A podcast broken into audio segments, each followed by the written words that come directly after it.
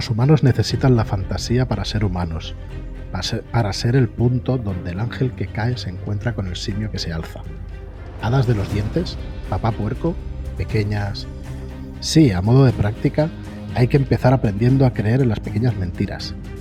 ¿Para que podamos creer en las grandes? Sí, la justicia, la compasión, el deber, esas cosas. No son lo mismo en absoluto.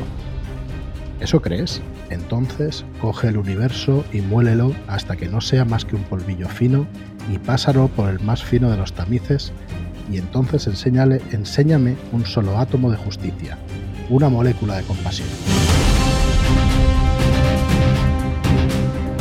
Hola y bienvenidos a Red Key Podcast. Soy Fran Valverde y me acompaña como siempre David Martín. ¿Qué tal David? ¿Cómo estás? Hola, muy buenas. ¿Qué tal estáis? Yo estoy aquí encantado. Encantadísimo de venir a conocer y seguir aprendiendo tanto, sobre todo con el invitado que tenemos hoy. Pues sí. Álvaro, ¿qué tal? ¿Cómo estás? Álvaro Loman, encantadísimos de tenerte por aquí.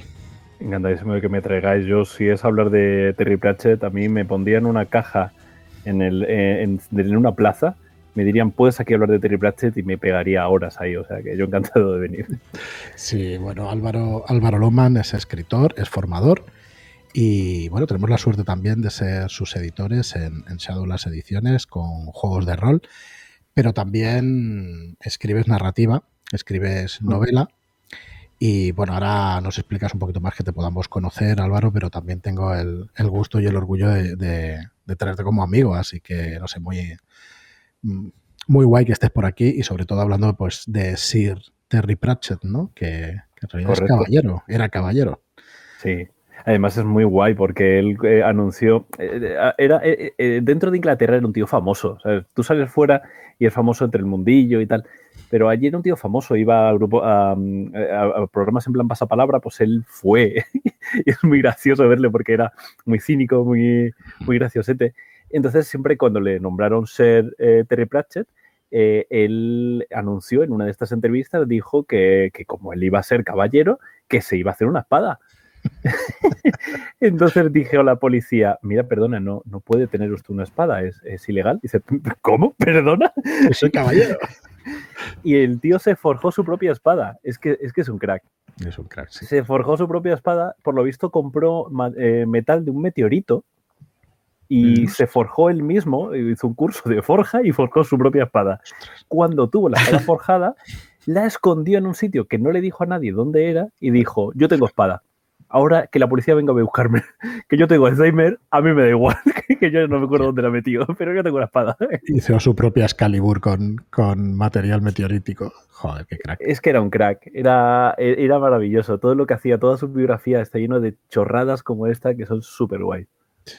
Bueno, que sepáis que Álvaro nos hemos presentado aquí en la charla y, en el, lo hacemos por videoconferencia, por una plataforma que se llama Whereby y en cuanto ha salido, pues lo hemos visto con sombrero, ¿no? En honor también a Sir Terry Pratchett. Mm, él decía, era de, man, in a Hat, creo que era como le llamamos, ¿no? El hombre con el sombrero, vamos. Eh, de hecho, Neil Gaiman, que era muy, muy, muy amigo de, de Terry Pratchett, decía que cuando eres un autor tienes que decidir si ser autor de sombrero o autor de chaqueta de cuero negra. Neil, Gaiman decidió ser de chaqueta de cuero negra, pero porque envidiaba con lo bien que le quedaban los sombreros a Pratchett. Qué genial. Bueno, hemos de decir que ni David ni yo hemos tenido la suerte de, leerlo, con lo cual esperamos, eh, si habéis visto el título, que es ¿Por qué debemos leer a Sir Terry Pratchett, eh, me parece que nos vas a convencer, ¿no? O, nos vas a intentar convencer o nos vas a convencer, Álvaro, de que leamos algo de... A ver, es muy fácil, o, puedo convenceros o puedo retiraros la palabra para siempre, no pasa nada, aquí están amigos, ya hablaréis con mi abogado y todo eso, no, hay ningún problema. De hecho, eh, bueno, es común, ¿no? Que el que lo haya leído intente, bueno, siempre lo pone por las nubes y realmente hace una labor de proselitismo, ¿no? De decir, oye, tenéis que leerlo, esto es muy bueno y esto es... Así que, bueno, la pregunta del millón o de este programa es esa, ¿por qué debemos leer a Terry Pratchett? Pero si te parece, pues empezamos un poco por conocerlo, ¿no? No sé si, mm. si nos puedes dar cuatro pinceladas de, de su biografía, aunque no sé si llega a ser realmente importante, ¿no? Más allá de las anécdotas que estabas diciendo. Tampoco sabría decir el por qué él era como era. quiero decir, él hablaba mucho de referentes, ¿no? Ya luego hablaremos de algunos referentes que tenía él y eh, Douglas Adams, eh, Fred Lieber, tenía referentes muy, muy, muy claros que se ven muy claramente en su literatura. Pero lo interesante es cómo empezó él. Él empezaba haciendo, era un reportero, iba con una pequeña motillo por de un lado a otro por toda la campiña.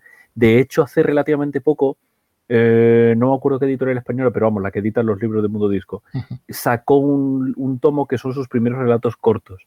Y están todos basados en un único universo, que es, eh, eh, que es esa campiña, State, creo que se llamaba, o algo así. Y, a mí me encanta imaginarme a Terry Pratchett que en mi, en mi mente él, era un viejo joven. O sea, en mi, mente cuando era joven él era calvo y iba con sombrero. Y de hecho cuando ves, él se quedó calvo muy, muy, muy pronto. Y, yo me lo imagino en una motillo yendo ahí por unos parajes así verdes y tal y cual, y cada vez que se encontraba en algún sitio, pues encontraba algo y escribía un relatillo. Eh, eh, eh, pero él, él siempre se ganó la, vida con la palabra y trabajaba en una central nuclear. Es que es, que es muy loco todo. Eso lo has comentado fuera de micro y no me lo podía creer. es muy loco, es que es muy. Sí, lo he leído por ahí. Es muy absurdo todo. Parece ser que, que, trabajaba, él redactaba las notas de prensa de la central nuclear y realmente, bueno, pues igual que redactar notas de prensa de una zapatería, de lo que fueras, tampoco, tampoco hay nada raro, ¿no? Pero justo cuando entró él, al poco de entrar, y además, si mal no recuerdo, durante las vacaciones de los jefes, de repente hubo una, una como una especie de alerta de que estaba a punto de explotar la central, una cosa así, y él era el que tenía que hablar con toda la prensa. O sea, es que toda su biografía está llena de cosas así súper tontas, súper eh, absurdas, que probablemente no fueran nada, pero como las contaba él, es que daba igual lo que contara. O sea, te, eh, podía leer la, factura de la luz y seguro que, que, era divertido. Porque él tenía muy claro que, tenía que llegar desde ahí a la gente, tenía que llegar desde el humor. Es verdad que, el humor inglés está muy, muy intrínseco, no es como en otras, um, como eh, en otras culturas, que el humor está como una parte un poquito separada pero los ingleses el humor lo tienen como una manera muy, muy, muy típica de, concebir cómo, cómo, enfrentarte a las cosas. Y él se enfrentaba a, todo eso así.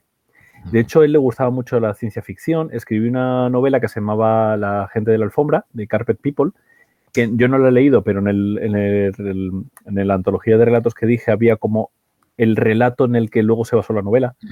Eh, y esa la movió con una, lo, movió por editoriales y hubo un señor que se llamaba Colin Smithy que dijo, hostias, esto, esto, esto está guay. Y fue cuando ya le dio el empujón. Eh, sacaron esa novela, que luego además era el relato que se convirtió en novela, que luego se reescribió como novela más tarde. Bueno, fue, fue un poco locura.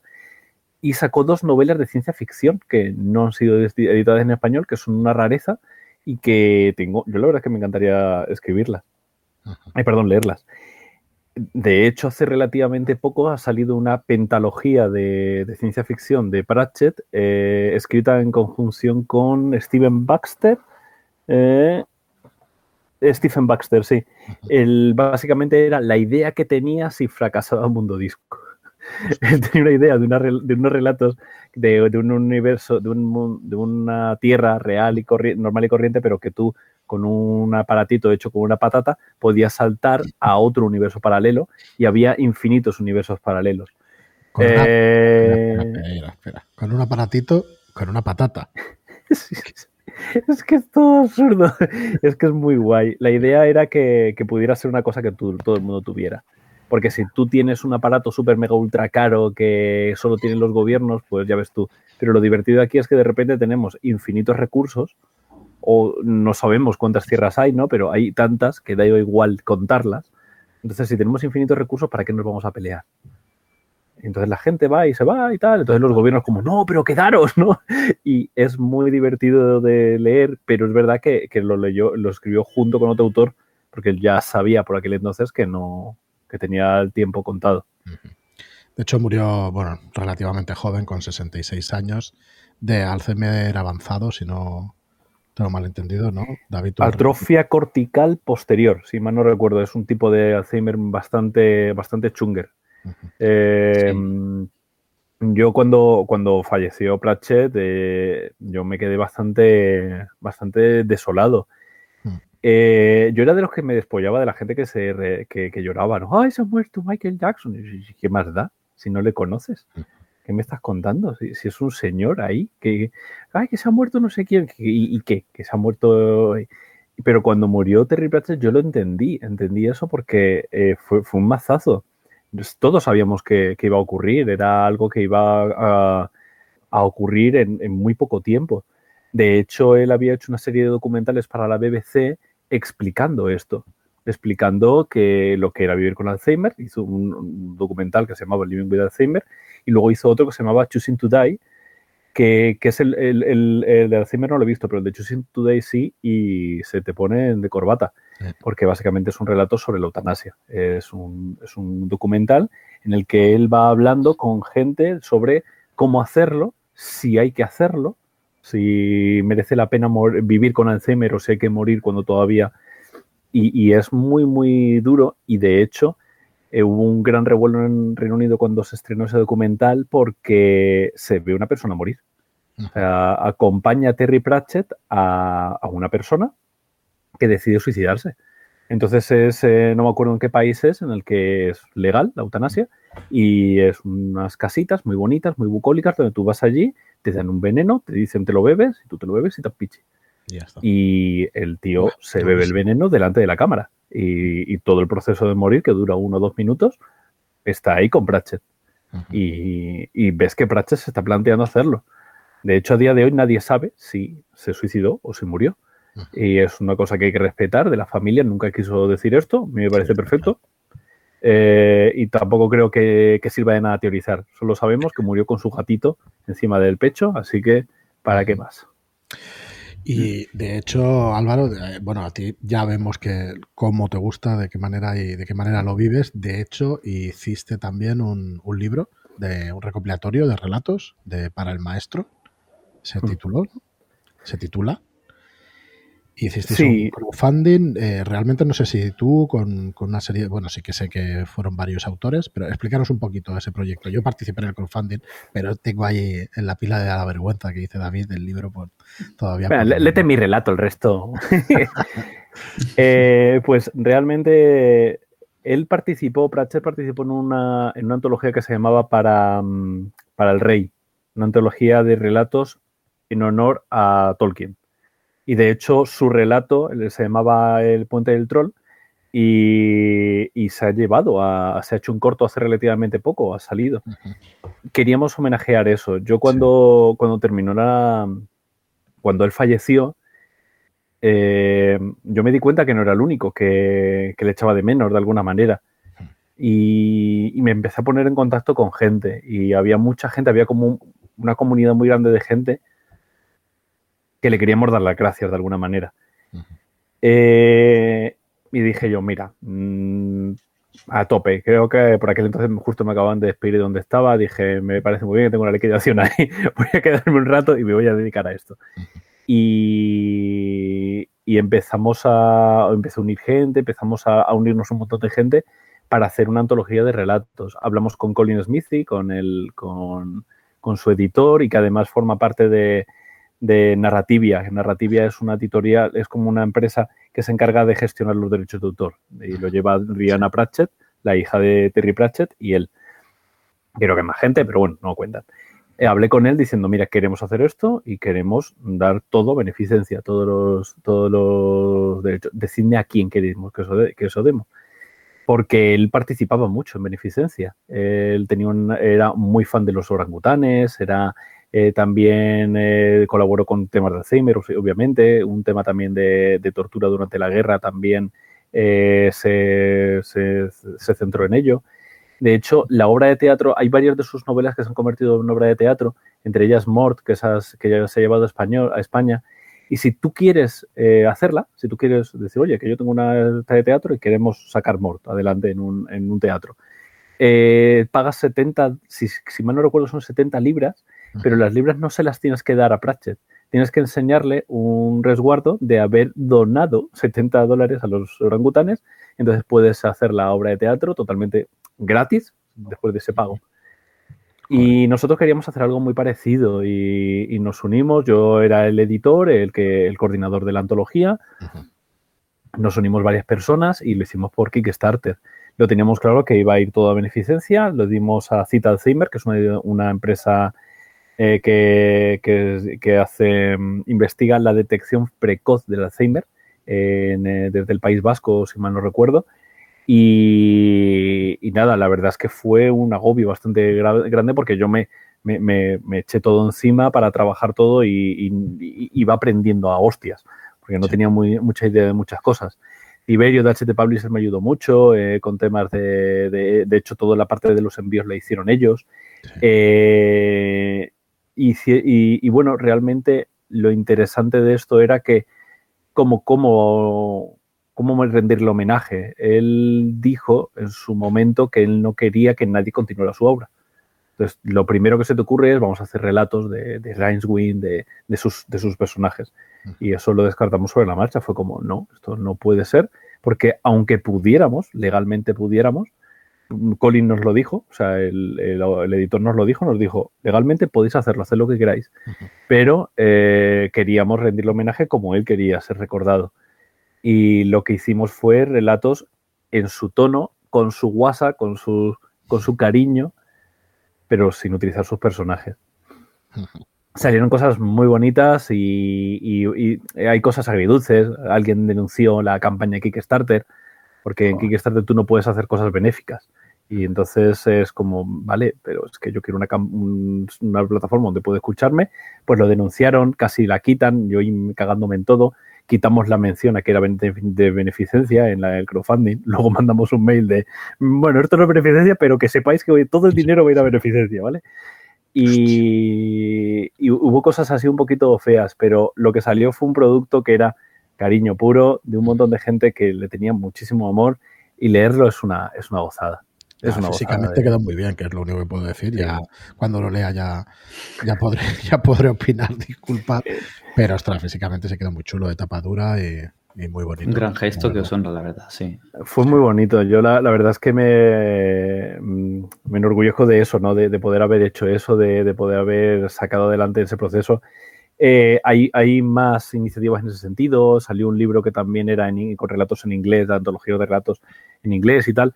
Pero lo bonito de este libro es que le dimos un libro a, a Colin, le mandamos, no me acuerdo, creo que le mandamos cuatro o cinco copias a Colin Smithy y Rihanna Pratchett se sacó una foto con el libro en ah, redes sociales hablando de él y eh, una de las copias del libro se fue a una, mm, a una biblioteca que tiene una un, eh, es como una especie de de, de, sí, de biblioteca de Pratchett todo lo que escribió Pratchett, un artículo de no sé qué, todo está en una vitrina en una biblioteca. Y dentro de esa vitrina está la antología para el maestro. Joder, está muy chulo, la verdad. Eh, vamos, yo esto me lo llevo para la tumba. Pues sí, pues sí, pues sí. Tener eso, eso ahí dentro. Bueno, y a ver, mm, estaba pensando que realmente para llegar a hacer eso, cómo debería ser la figura, ¿no? Cómo debería ser la persona o cómo de grande tiene que ser su obra para que alguien, pues como tú o como tantísima gente, diga lo que dice de este autor. es muy eh, especial, sí. Es que es que Pratchett, Pratchett de alguna manera, y de hecho a día de hoy leerme un libro de Pratchett me cuesta. es como, uno menos que leerme. Dios, ¿qué, qué voy a hacer? ¿No? Hay una parte de mí que querría que Rihanna Pratchett, que su hija, siguiera, igual que Christopher Tolkien siguió con la obra de, su padre, que una parte muy egoísta que quiere más libros, que quiere saber qué le pasa a Rainswin y tal. Y es una cosa, e, esa sensación de orfandad, de nos hemos quedado sin Pratchett, es una, es una cosa que se repite entre muchos de sus fans. No, eh, no conozco, eh, conozco gente que no le gusta, que dice esto paso, pero muy, muy poca gente. La mayor parte de la gente no le gusta, lo adora. Nadie tiene, muy poca gente tiene dos, tres libros de Pratchett. ¿Tienes 30 o no tienes ninguno? ¿no? Y, eso es gracias a todo, eh, todo el amor que él desprendía. Él era una persona muy luminosa este, Gaiman, eh, Neil Gaiman decía que, que no, que no, era, que no es verdad, que, que, Pratchett realmente era una persona muy furiosa y que, y que tenía una ira contenida y que, y que miraba todas las eh, injusticias del mundo y se cabreaba con ellas y quería, y que todo ese amor que tenía en las obras era una respuesta a intentar eh, compensar todas las injusticias, todo esto, y, y lo ves, lo ves, y, y, además es muy curioso leerte una de las primeras obras suyas, una de las últimas, porque es mucho más introspectivo en las últimas, ¿no? Al principio es más Hibiri Hibiri, es más eh, Douglas Adams, si habéis leído la guía de los utopistas sí. galácticos, esa, esa mm, eh, es como que son relatos mezclados, pues la, eh, la, la, luz fantástica, las primeras novelas de Pratchett eran muy así, era como un compendio de cosas y te echabas, te echabas una risa y ya está. Era más, eh, carca, más carcajada y menos, eh, y menos humor. Pero luego a medida que va avanzando, se va convirtiendo en un autor mucho más eh, político, ¿no? Eh, en el sentido, lo, lo, hablaba también el otro día contigo, Fran, sí. que, que, toda la lectura es política. Pratchett decidió ser político y es evidente, hacia, es muy antibélico, es muy antirreligioso, es muy anti muchas cosas. Eh, todo lo llevaba desde el tamiz de la magia y, y, y, realmente te dabas cuenta de que cuando él hablaba de magia, hablaba del, del poder que tiene la gente eh, cuando la, eh, las brujas, sí, son brujas, hacen magia, pero lo importante es que utilizan la cabezología, ¿no? O sea, básicamente la psicología. El hacer que la gente crea en esas cosas y, que eso es lo que funciona. Te das cuenta de que te está diciendo a ti que, que crees en las cosas y funcionarán, y no en plan las leyes de atracción y cosas de estas, sino en, en cree, en tener unos valores, sigue hacia adelante y, y está muy presente eso en su obra. Sí, has dicho bueno. una de las tres cosas que yo he revisado por ahí, que se comenta la, de la importancia de, leer a Pratchett, ¿no? La amplitud, variedad de su obra, el humor, mordaz, sorprendente, inteligente y la crítica que hace todo esto. Pero también he leído que sus personajes son inolvidables, crecen, evolucionan, sufren y luchan, con un, vienen ya dados al lector con un, un equipaje, un bagaje, un pasado y sobre sus personajes secundarios, que llegan a ser incluso imprescindibles, como ese bibliotecario de la Universidad Invisible, que es un orangután, ¿no? Sí. Es muy bonito todo, el, todo, todo, ese tipo de cosas. Además, hay veces en el que hay una novela, porque Mundo Disco es un mundo, tiene, creo que son 41 novelas, no lo sé. Luego hay como novelas, La Ley de Mundo Disco, hay, hay como cosas secundarias, ¿no? Pero bueno. Y, y habían, hay partes en las que de repente eh, te está hablando de de este personaje en tal sitio y de repente sale de fondo un personaje secundario que tú reconoces que es de otra saga. Y es el origen del, universo cinemático de Marvel, ¿no? Este, este autorreferencial. Pero no solamente se queda en eso, sino como dices tú, los personajes van evolucionando. Sam Bynes, el, el protagonista de la saga de la Guardia, el tío es un personaje súper duro, súper. es como eh, muy, muy macho, ¿no? De esto de es que yo tal cual, no sé qué. Y poco a poco va cambiando, tiene un hijo, el, el, hijo le va cambiando, va cambiando las cosas que hace, cómo evoluciona, cómo se relaciona con los demás. Y tiene mucho que ver con el rol, porque eh, los, los, las novelas normalmente, las novelas, las películas, la evolución es como a golpes, ¿no? De repente, ah, ¿por, cómo, cómo nunca hice? Pero aquí, como tienes tantas novelas vas viendo la evolución eh, como muy, muy poquito a poco, poco a poco va cambiando y de repente el personaje es totalmente diferente y tú has cambiado con él. Es tan bonito el, el darte tu cuenta de que había partes en las que tú estabas de acuerdo con él y que ahora él eso no lo quiere y tú tampoco. Y es como, qué cabrón eres, Pratt. o sea, es que qué bien hilado lo, lo tiene todo. ¿Y, ¿Pero es un plan maestro o iba o crees que iba escribiendo Iba a no sé si quiero saberlo. Vale. O sea, no sé hasta, hasta qué punto me gustaría saber hasta qué punto. Te... Porque él ya tenía proyectada, incluso hay más novelas que tenían proyectadas y se supone que, que hay suficiente ma eh, material como para escribir un par de novelas más. De hecho, eh, este Rob Wilkins, que es el, el, el, el ayudante, porque cuando él le, le diagnosticaron el Alzheimer, eh, necesitaba un... Sí. Él seguía escribiendo, con Alzheimer ya muy avanzado y él seguía escribiendo. Claro, necesitaba a alguien, porque él los chistes, la manera de escribir la tenía, pero oye, el personaje dónde estaba, ¿no? necesitaba al, ayudante a Rob. Y Rob Wilkins es el que llevaba las redes sociales y iba con él en todos lados. En el documental en el que vemos se ve que está él. Se ve claramente que no quiere que el otro haga eutanasia. Se ve claramente que Rob está muy involucrado con él. Eh, Y, todo eso eh, lo, lo, fue, lo, le fue ayudando Rob. Rob debe tener mucha información sobre cómo querría que funcionara Mundo Disco y pude que, que fuera una persona muy buena para, continuar la obra. A lo, me, encantaría poder preguntarle, pero a la vez me da miedo saber un poquito de y perder esa magia ¿no? de cómo estaba hecho. Bueno, pues no te preguntaré sobre ello, porque tú eres profesor además de narrativa y seguro que tienes teorías o podrías elucubrar, pero bueno, lo dejaremos, lo dejaremos entonces ahí. Oye, yo también te, habla de micro, te preguntaba, pero ¿es cinismo? Y claro, tú me decías sí, pero claro, no, tenías palabras adecuadas. Ahora viendo las notas que ha trabajado David para el programa, eh, aquí habla también de, de la sátira. Creo que es más bien esa palabra, más que cinismo, aunque lo haya también en la obra ¿O no? ¿Qué nos dices tú? Eh, hay, las dos cosas. La sátira está en la trama y el cinismo en los personajes. Los personajes son muy cínicos, muy. Eh, la, percepción que ellos tienen del mundo es muy curioso. Eh, hay una novela que se llama La Verdad, que es que abren un periódico en Amorpork y, y, están viendo cómo hacer el periódico y están hablando directamente con, con los enanos que van a llevar la imprenta y hablan con y, el enano empieza a hablar de tener y esto además es una cosa que se queda ahí y que no vuelve a recogerlo.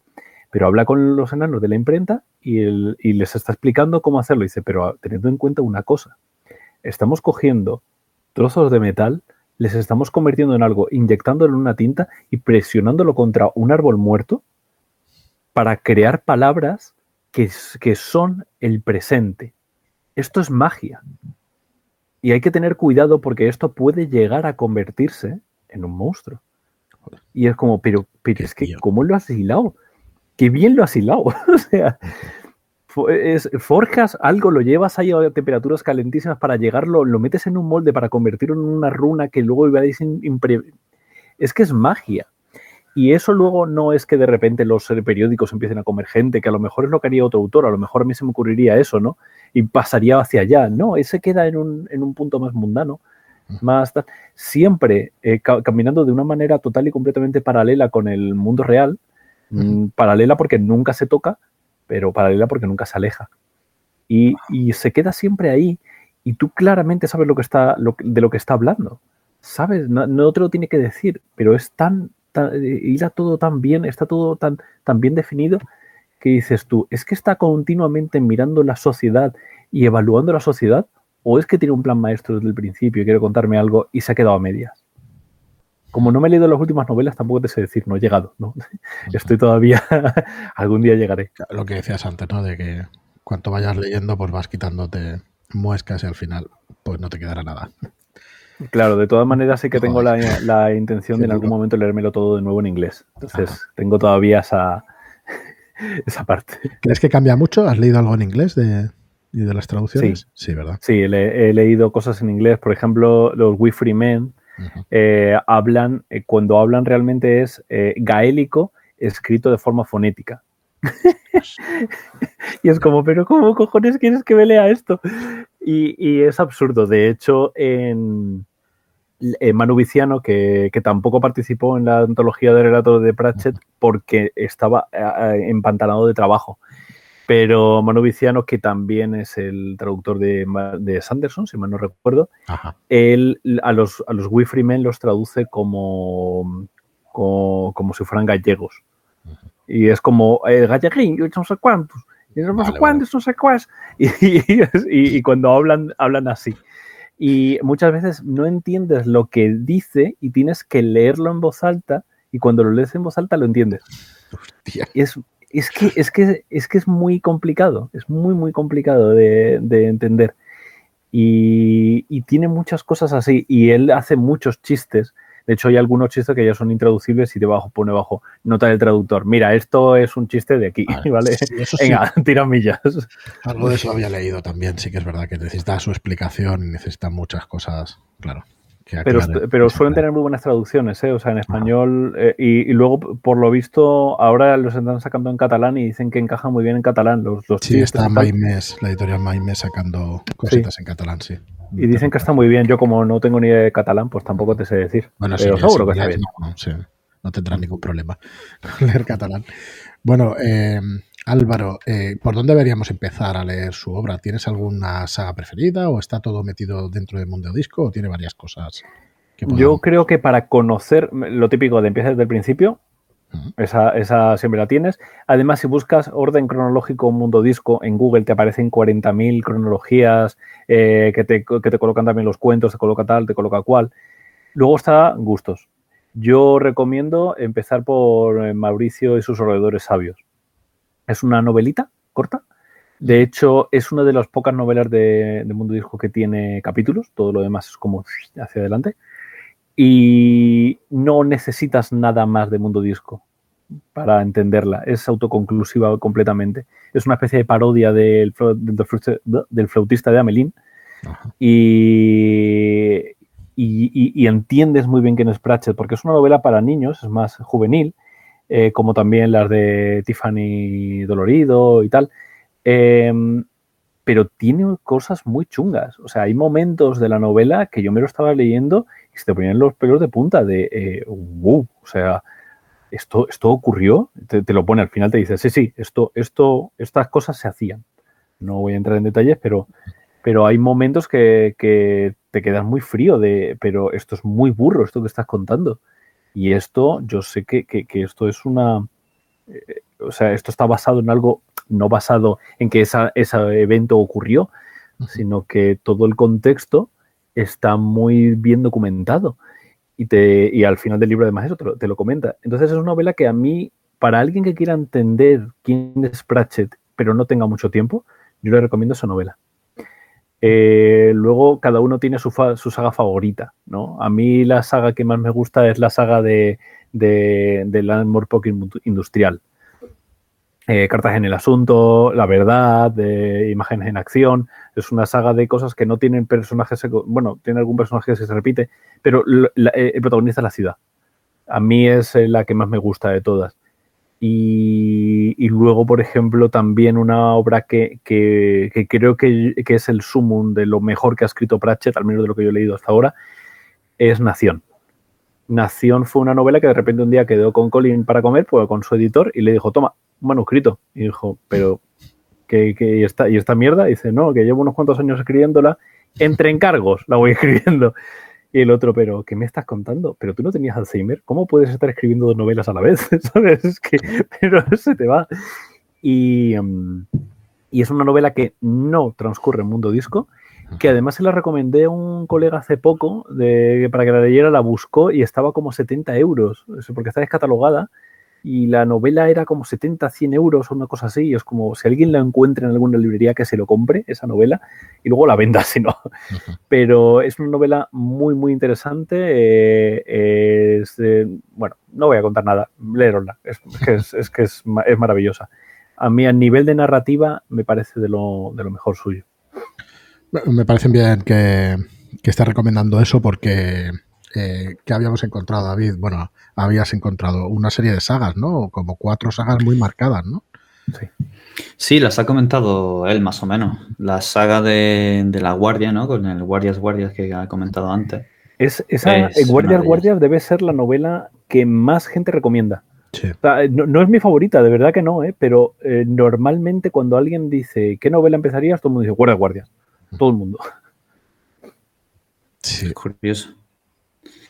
Luego también he escuchado hablar, incluso en algún podcast, de Mort, que empieza la saga de la muerte con, ella. Sí. También tendríamos la saga de la bruja y la de los magos. ¿Cómo, ¿Cuál es el sabor? me parece muy curioso que Mort sea lo principal ¿no? en, esta saga. Es muy bonita eh, porque Mort es de las primeras novelas y yo creo que, que Mort es el momento en el que te das cuenta de que esto es algo más. Sea, el momento en el que te das cuenta de que no son aventuras, no, aquí hay algo más. Mort es un tío que trabaja para la muerte y, poco más, es, que no hay mucho más que contar. Y es una, novela muy chiquitita, de hecho por eso se, convirtió fue la primera que se convirtió en obra de teatro, porque transcurre, no, transcurre todo en una habitación, pero podría ocurrir en una habitación todo.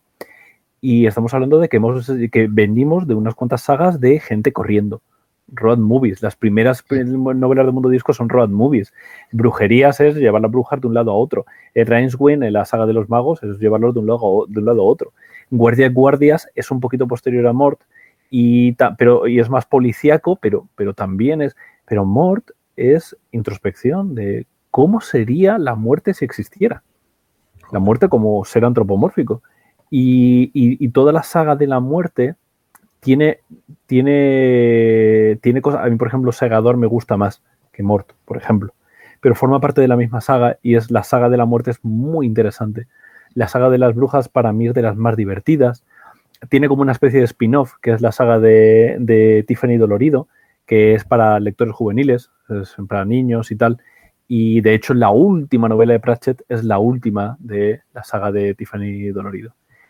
Y hemos hablado de la saga de, la Revolución Industrial, que esa no se esa, esa saga yo creo que es más que los fans. De, sí, los fans la han convertido como saga, pero realmente son obras sueltas. Em, hay dos novelas que están unidas, que es El ladrón del tiempo y otra que no me acuerdo, que transcurren en paralelo. Eh, y, hay un montón de cosas. Entonces, luego además, las referencias que te dicen en la propia novela, dice, estamos en el año del murciélago frugíforo. Pues sabes que esa novela entonces tiene, eh, forma parte del momento histórico en el cual Sam Bimes estaba en tal sitio y tal, y tú puedes hacerte como tus hilos, y hay gente que se los ha estudiado que te has hecho unas cronologías que son brutales. ¿Podemos coger cada una de sus novelas para leerla como obra autoconclusiva o no? ¿O hay ciertas sagas que...? Las sagas, eh, aquí lo mismo, siempre está el típico que me va a decir, no, es imposible, tendrías que... Pero las sagas las puedes leer autoconclusivamente. O sea, lo que no podrías hacer a lo mejor es leerte el último libro de la saga de la Guardia y, y esperar que te enteres de todo. Pero sé que podrías leerte solo los libros de la guardia y dejar todos los demás de lado. ¿Vale? Eso sí que lo podrías hacer sin ningún tipo de problema. Que ya te digo, a lo mejor hay algún personaje que dices, ¿y este? ¿Quién coño es?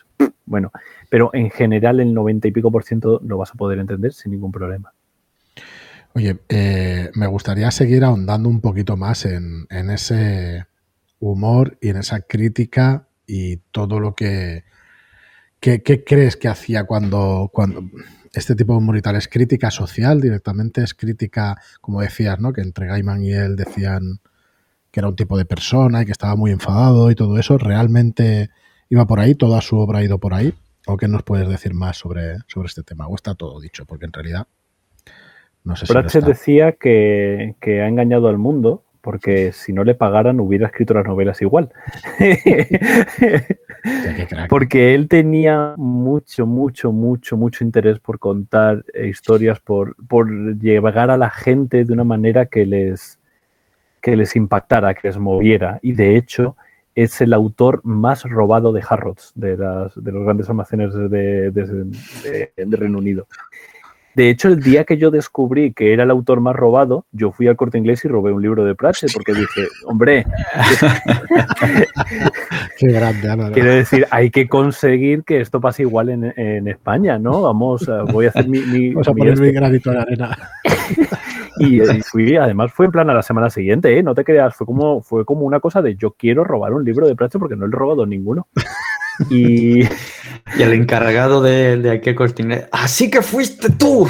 Sí, están ahí ahora, se entera. Ahora están denunciando, pero ya, ya, ya, ya, ya, ya prescrito, el, este lo puedo decir. Fue tiempos interesantes del corte inglés de la forma de Gran Canaria. Ya estaría. o sea que no hagáis, el, no, hagáis el inventario que no está, ya te digo. Eh, entonces, eh, hay, eh, eso es que ha movido mucha gente. O sea, hay gente que, que, que es que, es que se ha involucrado en tantos aspectos. De hecho, eh, Wisconsin, lo he dicho de memoria, pero es una ciudad de, Reino Unido donde está el Discworld Emporium, que es la empresa que lleva toda la parte de merchandising, ¿vale? Y tiene una, tienda física donde tal. Bueno, pues eh, esa, esa ciudad que es un pueblecito de mierda, una cagadita en Reino Unido, es la única ciudad del mundo que está hermanada, pero sabéis que hay ciudades que están hermanadas una con otra, ¿no?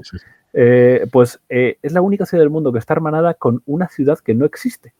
Porque Wisconsin está hermanada con Armorpok y Armorpok está hermanada con Wisconsin. Ese tipo de cosas que, tú puedas ser un autor que puedas convencer al político de turno de, oye, ¿por qué no nos hermanamos con una ciudad que no existe? es que es tan, tan, tan, tan, tan de olla o sea, es, eso es em, por ese, ese sentido del humor, esa, mm, eh, esa manera de, coger todo con tanto cariño.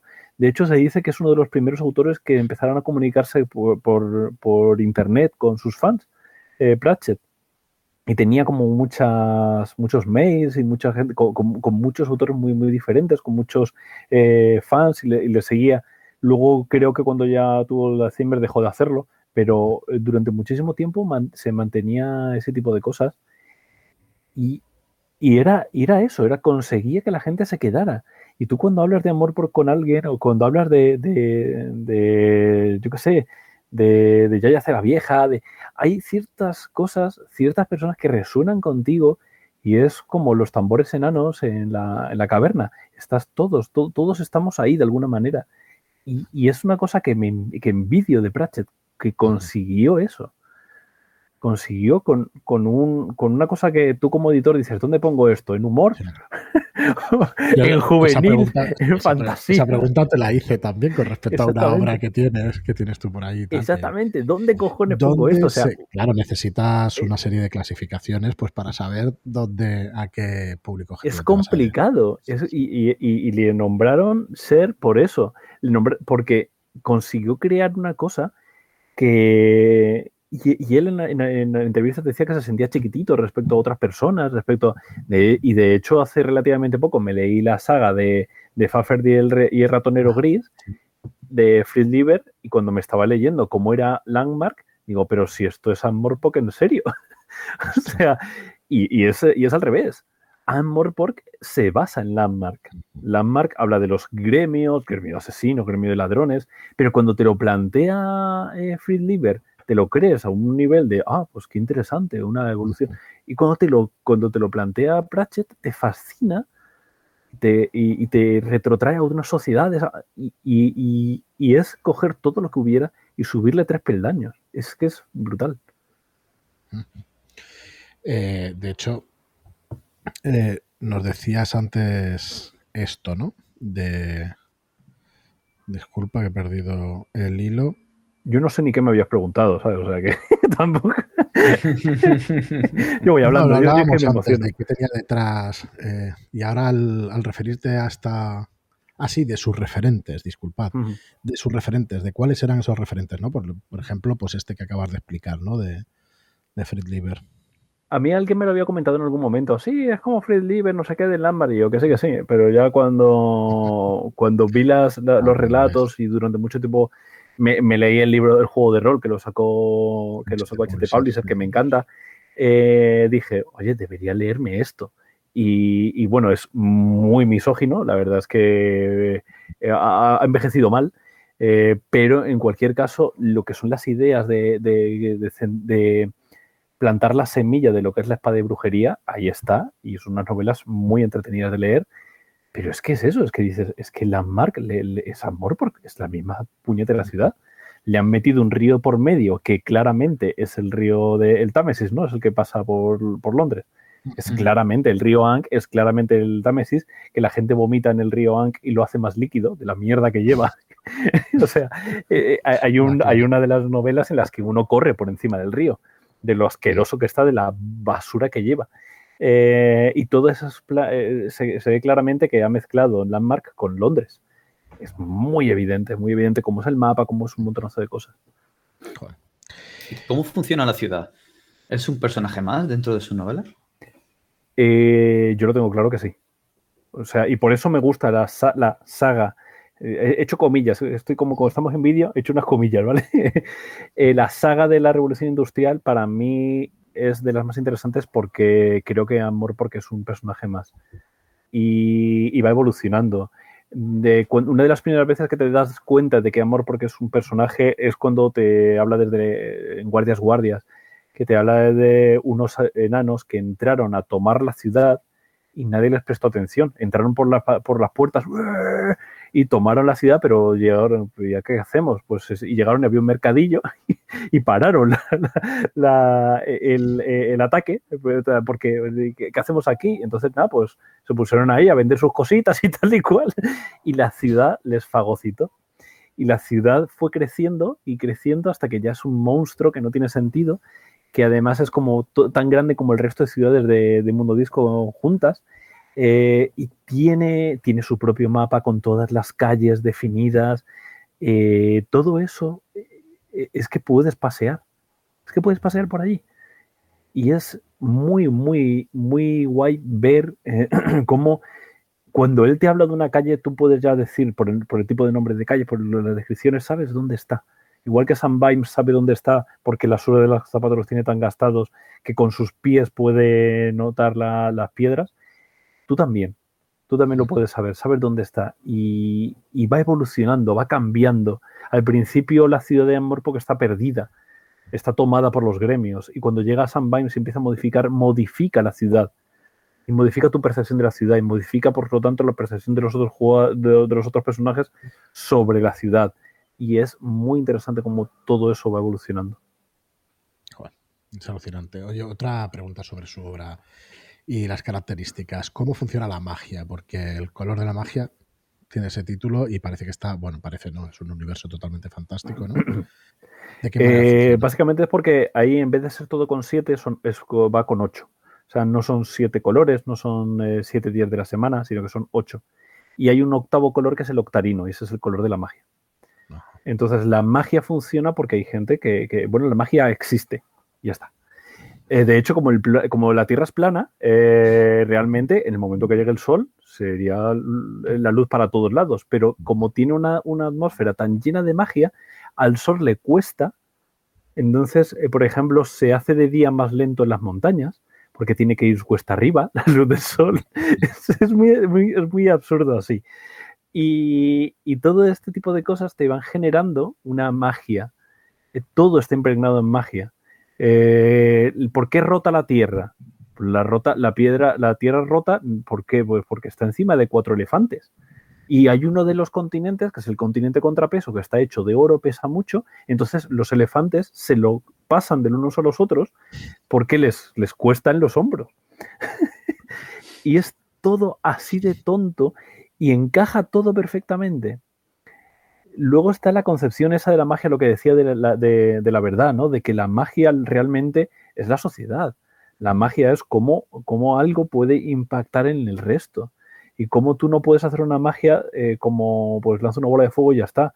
Si tú lanzas una bola de fuego, seguramente has secado un río en algún sitio. Porque eh, realmente todo está conectado. Y es un poco como en The Wire cuando vas a ver la segunda temporada que conecta con todo lo del anterior. Pues pasa un poco lo mismo. Tú te puedes leer solamente la saga de los magos y quedarte tan pichi. Pero si luego te lees la, saga de la guardia, de repente te das cuenta de cómo encaja. Y luego te lees la saga de la muerte y ves cómo encaja de otra manera. Y entiendes los seres antropomórficos que van por encima de los demás. Todo es así. Todo es como, como unas fichas de dominó que solo las ves cuando están todas tumbadas, antes no las ves. Joder, yo te, volvería a preguntar lo mismo de si crees lo que lo tenía pensado todo antes, pero no al lugar. no lugar. No, lo sé, es que no lo sé. O sea, me lo puedes preguntar, pero es que no, lo sé. pero, eh, y, de hecho, eh, por lo visto, en una cuando estaba en un mercadillo Pratchett con su mujer y se compró un libro sobre creo que era sobre la construcción de, puentes fluviales en no sé qué ciudad. Y era un libro que le gustó, lo vio en el mercadillo, le gustó, y la mujer le preguntó, dice, pero ¿por qué cojones te compras esa mierda? ¿Para qué quieres eso si tienes 80.000 libros? Y Prache le dijo, no sé por qué lo quiero, pero sé que no me va a servir para aquello que yo quiero, sino para otra cosa. Y de hecho, le sirvió en una novela para documentar una parte del plan de, para hay una ciudad en la que hay una inundación, entonces el plan de evacuación de la ciudad, que es totalmente surrealista, está sacada de ese libro. Y, era, un, plan real de cómo evacuar una ciudad en, caso de una inundación. Y era totalmente surrealista, pues sale en un libro. Entonces, yo creo que él eh, iba como eh, apilándolo todo, pero tenía tal percepción de, desde fuera de la sociedad, lo veía todo de tal manera que sabía encajarlo pero a lo mejor no, a lo mejor es la sensación que él ha querido dar, no lo sé. Me encajaría con lo del Alzheimer, ¿no? Es que no tuvieron plan, pero no lo sé. Es brutal, es brutal todo lo que explicas. Bueno, pues si quieres podemos acabar pues intentando responder la pregunta que, hacemos en el título del podcast, ¿no? ¿Por qué debemos leer a Terry Pratchett? por qué los que tenemos la suerte de no haberlo leído, porque por lo que estoy viendo es una suerte porque todavía lo tenemos que descubrir, Hmm. ¿por qué crees o cómo resumirías una cosa así tan profunda? Pues os voy a devolver la pelota, decidme.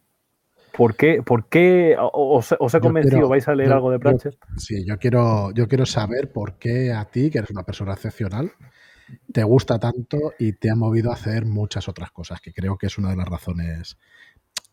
Eh, quiero saber eso, quiero saber el por qué. Entonces, hostia, para mí es una razón importante. A ti y a, y a Yo- muchas otras personas. Yo sé, yo sé que no sería la misma persona si no hubiera leído a Pratchett. O sea, es una. Tengo muy pocas certezas en la vida, pero una de ellas es que no sería la misma persona si no lo hubiera leído. creo que mm, creo que Pratchett lo lees con la cabeza y lo reflexionas con el corazón. Se te queda ahí y no sabes muy bien por qué. No te sé explicar por qué Sí. Pratchett es tan especial, pero lo es. Cuando me explicas eso, a mí me da que, es una válvula de escape también importante. Ese humor, ese cinismo y esa, y esa sátira y eso te sirve también para aguantar ciertas cosas de injusticias en este mundo y todo eso. No sé si va por ahí también. No sé si puede haber algo de eso. Eh, a ver, yo siempre he tenido herramientas muy de humor, de- del chascarrillo fácil y tal. O sea, yo a nivel social lo utilizo mucho. Y no sé qué fue antes el huevo o la gallina. No sé si fue antes Pratchett o él. Uno de los primeros recuerdos que tengo yo de, de pequeño es viendo una película de vaqueros que salió una mujer muy guapa, ella con un vestido amarillo precioso, en la noche, estrellada. Y estaba toda mi familia viendo eso y dije, pues se lo van a comer los mosquitos, porque iba con un vestido amarillo de noche. Y, recuerdo mi madre descojonándose de la risa y, y es como un clip de, de lo que acabo de crear. He creado una risa de la nada con una chorrada como un piano. Y, de decir, "Joder, cómo me gusta que yo me he sentido, quiero más de esto.